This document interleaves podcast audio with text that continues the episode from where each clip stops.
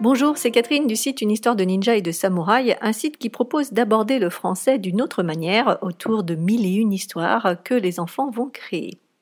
Une histoire de ninja et de samouraï, c'est aussi le titre d'une série dont je suis l'autrice et dont le premier tome s'intitule La fille de l'empereur.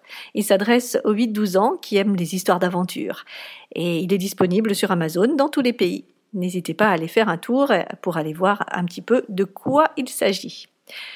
Nous voici en février et il est temps de faire le point sur nos résolutions, n'est-ce pas? Quelles sont celles que vous avez réussi à tenir? Quelles sont celles qui ont volé en éclats? Lors du dernier épisode, je vous donnais des idées pour poser des résolutions du mieux possible, dans l'idée d'avoir toutes les chances de les tenir. Alors ça vaut pour les résolutions, mais ça vaut aussi, bien sûr, et c'était mon point, sur les objectifs qu'on peut se donner pour avancer dans tel ou tel domaine, et entre autres dans l'apprentissage du français. Donc aujourd'hui, euh, plus qu'à tirer un premier bilan, je voudrais surtout vous inviter à réfléchir sur comment réagir face à ces résolutions qui ne sont pas tenues, face à ces objectifs qui n'ont pas été atteints, face à ces échecs, alors même qu'on avait tout l'enthousiasme du monde, toute la volonté, toute la détermination lorsque nous les avons posés. La première chose qui vient à l'esprit est de reprendre euh, nos objectifs SMART et se poser la question de leur fiabilité. Est-ce que nous avons été assez spécifiques dans notre formulation? Est-ce que nous avons bien mis en place un système de mesure Est-ce que cet objectif était ambitieux tout en étant réalisable? Est-ce qu'enfin il était organisé dans le temps, dans un planning, avec une date limite, avec une fréquence, etc. Ces cinq points, spécifiques, mesurables, ambitieux, réalisables et inscrits dans le temps, nous permettent déjà de voir lequel ou lesquels pêchent. Quand je fais le point avec les parents, je rappelle que vous pouvez prendre rendez-vous avec moi pour faire le point euh, pour votre enfant en français. Euh, ça dure 30 minutes, c'est par visio et c'est gratuit. Donc euh, quand je fais le point donc avec, avec ses parents, je me base souvent sur ces cinq paramètres. Et souvent, je me rends compte que les parents ont une vision assez floue. Ils veulent que leur enfant s'améliore en français. Oui, ben c'est un peu large. ou alors, au contraire, ils citent des erreurs très très précises. là, au contraire, on est trop dans le détail. Donc pour avoir une vision claire, il faut comprendre comment marche une langue et les catégories qu'il faut maîtriser. L'orthographe, la grammaire, la conjugaison, le lexique, l'expression, la syntaxe. Et c'est seulement quand on a mis le doigt sur l'une ou l'autre des catégories qu'on peut formuler un objectif précis. Mesurable, alors mesurable, ça tous les parents savent le faire. Et euh, ce qui vient en premier, c'est les dictées. là au moins on sait le nombre de fautes qu'il y a. Alors j'avoue que c'est pas ma tasse de thé et que pour ma part j'évite car souvent les enfants en sont écœurés. Je préfère plutôt jouer avec eux et avec la langue française dans mes ateliers d'écriture. Mais euh, c'est vrai que pour mesurer, vous allez devoir évaluer. Et ce doit être clair pour votre enfant que c'est pour voir où il en est, que ce n'est pas une expédition punitive. Vous pourrez trouver toutes sortes de quiz en ligne pour travailler l'orthographe, la conjugaison, la grammaire, je vous laisse bien sûr faire des recherches de votre côté, je vous donnerai plus tard aussi euh, des ressources. L'autre difficulté pour les parents, pour donner des objectifs en français à leurs enfants, c'est la partie ambitieux mais réalisable. Souvent revient le terme de niveau. Il faut que l'enfant atteigne le niveau de son âge. Alors ce terme à chaque fois euh, m'interloque, euh, comme s'il y avait un seuil à passer à chaque âge. Si vous discutez avec un instituteur ou une institutrice, vous comprendrez très vite qu'il y a plusieurs niveaux dans une même classe. Le niveau CE2 est purement théorique, et d'une école à une autre, certains points dans le programme auront été abordés en profondeur alors que d'autres auront été survolés. Et même au niveau des enfants, au niveau des enfants eux-mêmes, certains auront compris et assimilé les règles, alors que pour d'autres, eh bien, il faudra revenir plusieurs fois dessus. Dans tous les cas, si vous le souhaitez, vous pouvez accéder au programme par niveau sur le site de l'éducation nationale euh, avec les attendus à la fin de chaque cycle. Mais il ne faut pas oublier que nous parlons de notre enfant. Et il faut prendre en compte aussi les connaissances et les compétences qu'il a actuellement. Je prends par exemple le cas particulier des enfants expatriés. Un enfant de CE2, dans une école locale américaine, saura probablement lire en français et en anglais mais il aura plus de difficultés en français parce que ce n'est pas la langue de son environnement scolaire. Si vous lui donnez un livre pour son âge, pour son niveau, il pourra se sentir découragé face aux difficultés qu'il rencontre. Il est pourtant loin d'être bête, hein, puisqu'il est bilingue. Donc, lorsque nous formulons notre objectif pour qu'il soit ambitieux mais atteignable, nous pouvons nous baser sur ces fameux niveaux mais toujours en les mettant en perspective avec les capacités de notre enfant. Enfin, l'un des points où ça coince, c'est souvent le temps. Oui, on imagine qu'après euh, 10 leçons de français, notre enfant n'aura plus de soucis. Ou on imagine que trois heures toutes les deux semaines, ça suffira. Ou on se projette euh, soit dans du trop court terme, soit du trop long terme. Bref, la date limite est souvent posée de manière aléatoire. L'heure de français est posée euh, ben, où il reste du temps et la fréquence n'est pas toujours réfléchie. Or, on le sait, apprendre un peu tous les jours est mieux qu'apprendre une fois de temps en temps. Sur le sujet du temps, je vous rappelle qu'il y a l'épisode numéro 23, euh, Pas le temps pour du français. Plus ce temps sera réellement pensé, mieux ça se passera. Une leçon sur une règle en 10 minutes après le goûter, pourquoi pas? Deux petits exercices juste avant de se brosser les dents. Ou un 15 minutes de lecture avant de se coucher. Il y a tout à inventer. Alors une fois que nous avons pesé de nouveau nos objectifs, que nous les avons réajustés, reste un problème. Que faire de notre ressenti?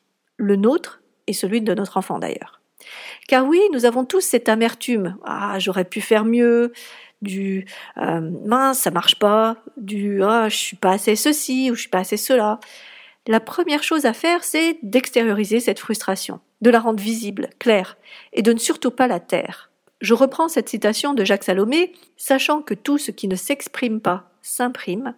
Il est souhaitable de favoriser l'expression au-delà de l'émotion. Cette pratique permettra d'éviter quelques somatisations, du stress et de l'angoisse. Donc s'exprimer par divers canaux. Euh, ce peut être n'importe quel moyen. Pour ma part, je privilégie l'écriture car ça me permet de mettre des mots sur les problèmes et de poser ainsi une distance euh, vis-à-vis de ces problèmes. Il est alors plus facile de prendre du recul. Mais vous pouvez aussi euh, ouvrir le dialogue avec le reste de la famille. Ça peut être fait à l'oral, ou ça peut être fait aussi avec des dessins. Bref, il y a tout, tout est à faire. Le tout, en fait, est de prendre conscience du ressenti et de l'accepter. Alors une fois qu'on a mis euh, le doigt dessus, et bien sûr, il va falloir le modifier. Essayer de changer ce ressenti désagréable en quelque chose de plus doux, plus serein, de plus bienveillant. J'ai l'impression que la plupart des adultes vont avoir globalement plus de facilité à tourner cette page et à essayer d'autres choses. Par contre, il est important aussi d'accompagner son enfant. La frustration de ne pas avoir atteint les objectifs que vous aviez fixés ensemble peut être dévastatrice dans certains cas. L'enfant peut faire un blocage sur le français, euh, ne plus vouloir en entendre parler, et même sans aller jusque-là, il peut simplement éprouver de l'indifférence, euh, vouloir lâcher, ne plus vouloir s'investir. Donc pour éviter cela, euh, l'idée en fait c'est de se mettre en action, c'est d'essayer autre chose, c'est de, de relancer un petit peu la machine. Et pour ça j'ai plusieurs pistes. La première est de regarder de plus près les résultats votre enfant a progressé. Pas autant qu'il l'aurait souhaité, mais il a certainement progressé, et il est important de le remarquer et de le lui dire. Deuxièmement, pourquoi ne pas lui expliquer que le processus d'apprentissage est long et non linéaire? Oui, parfois on avance, parfois on régresse, parfois on apprend, parfois on oublie. C'est la régularité, la pratique et l'attention qui vont aider à se rapprocher de l'objectif. Troisièmement, imaginez ensemble une autre façon de faire. J'ai souvent des parents qui ont opté pour une méthode et qui s'y accrochent tout simplement parce que ils ne savent pas que qu'il y en a d'autres qui existent. Euh, c'est normal, c'est comme ça qu'eux-mêmes ont appris aussi, euh, donc ils répètent ce schéma avec leurs enfants. On a tous fait ça. Mais on peut aussi essayer d'autres choses. À l'heure actuelle, nous avons un choix énorme de possibilités grâce aux nouvelles technologies, grâce à Internet, on a vraiment euh, un foisonnement de ressources qui est euh, très très très important et dans lequel il n'y a plus qu'à piocher. Alors, je vous renvoie sur deux guides euh, qui, qui sont téléchargeables en ligne et qui pourront peut-être vous aider. Les deux s'adressent à des enfants expatriés multilingues, mais certaines ressources peuvent aussi très bien marcher pour des enfants qui sont en France, qui étudient en France.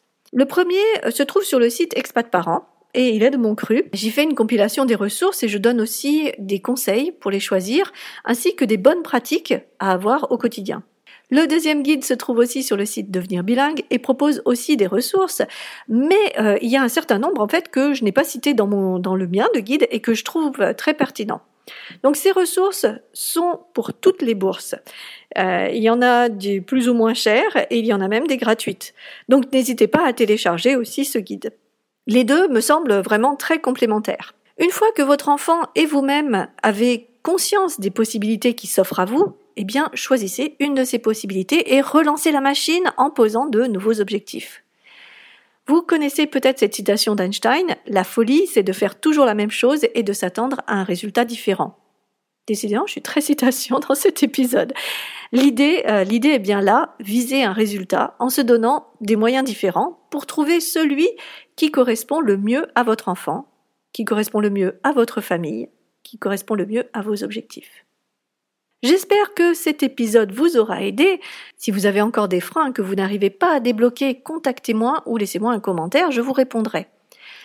En parlant de ça, d'ailleurs, en parlant de, problèmes, euh, j'aimerais prochainement faire un épisode questions-réponses. Et pour ça, euh, cette fois, c'est moi qui ai besoin de votre aide. Je voudrais que euh, vous m'envoyiez par email ou dans les commentaires vos questions concernant l'apprentissage du français. Quels sont les principaux problèmes que vous rencontrez? Quels sont les blocages? Qu'est-ce qui fait que le français à la maison n'est pas comme vous le souhaiteriez? Je reprendrai vos questions et j'y répondrai donc dans un prochain épisode. N'oubliez pas de partager aussi ce podcast si vous l'aimez. Euh, vous pouvez mettre une note sur votre plateforme d'écoute préférée pour qu'il soit plus visible auprès d'autres auditeurs. Un grand merci par avance. Et eh bien voilà, c'est terminé. On se retrouve comme d'habitude dans le prochain épisode et d'ici là, je vous souhaite une bonne journée. À bientôt pour la suite des aventures. Bye bye.